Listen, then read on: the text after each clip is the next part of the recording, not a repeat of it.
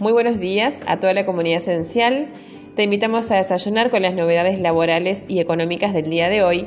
Prepara tu café, tu té o tu mate y comienza tu jornada con las últimas noticias.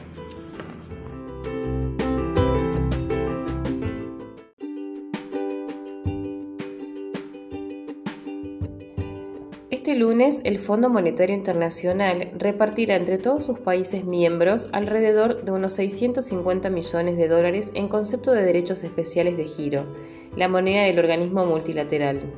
En esta operación, la Argentina recibirá unos 4.355 millones. Con este millonario monto, la Argentina incrementará sus reservas y contará eventualmente con los fondos necesarios para cumplir con el pago de compromisos en dólares con los organismos internacionales para lo que resta del año en curso.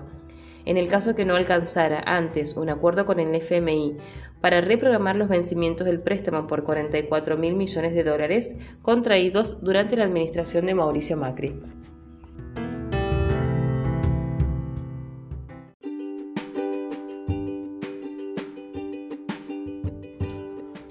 La AFIP lanza una aplicación para celulares que permite generar contraseñas de un solo uso para acceder a los servicios con clave fiscal. La herramienta ofrece un nivel adicional de seguridad para los contribuyentes al combinar como método de autenticación la QUIT con la contraseña alfanumérica y el código temporal generado por la aplicación.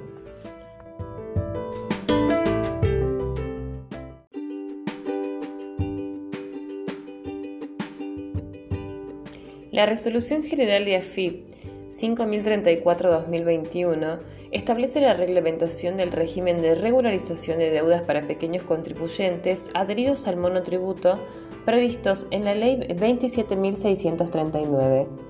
Los sujetos adheridos al régimen simplificado para pequeños contribuyentes o quienes registren deuda en aquel régimen podrán solicitar hasta el 30 de septiembre de 2021 la cancelación de las obligaciones mediante el régimen de regularización de deudas para pequeños contribuyentes.